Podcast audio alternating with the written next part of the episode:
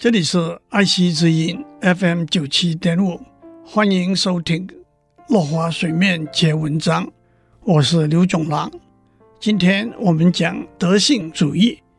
我们想要为正义下一个放诸四海皆准、推之百世不悖的定义的时候，经常容易流于使用最严谨的法律条文样式，强调责任和规范的原则。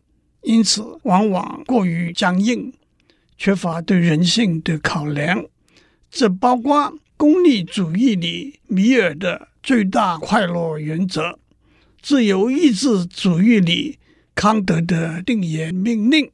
因此，另外一个想法是，自远古希腊时代开始，有哲学家认为，行为是人的行为，所有行为的对或者错。不是行为的本身，而是源自执行行为的本人。因此，一个有道德的人的行为就是道德正义的行为，这就是所谓德性主义 （virtue ethics），也翻成美德的主义。举例来说，老人家走在路上摔倒了，功利主义者会把他扶起来。因为这会增加全体的共同福祉，自由意志主义者会把它扶起来，因为这是该做的事；德性主义者会把它扶起来，因为这是有美德的人会做的事。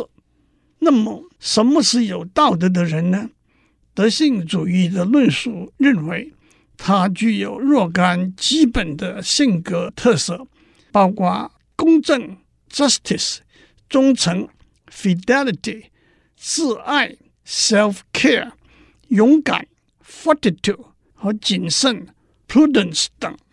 其实，这跟中国文化里君子的观念非常接近。君子简单来说是人格高尚、道德品性兼优的人。君子这个观念的具体化可以说是始于孔子。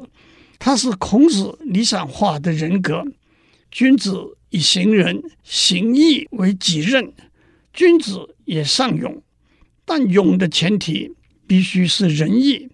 在《论语》里头，更从许多的角度为君子这个观念下定义。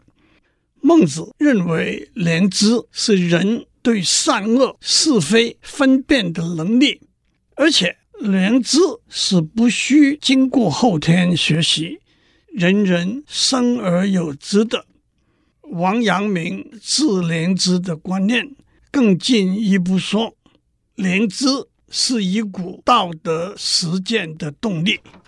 孟子也说过，人的恻隐之心、羞恶之心、恭敬之心以及是非之心，都是与生俱来的。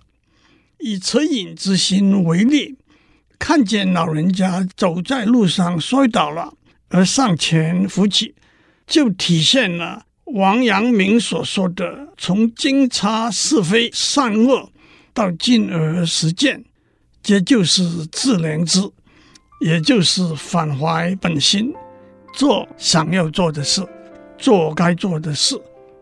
我们的时间到了，下次再继续聊。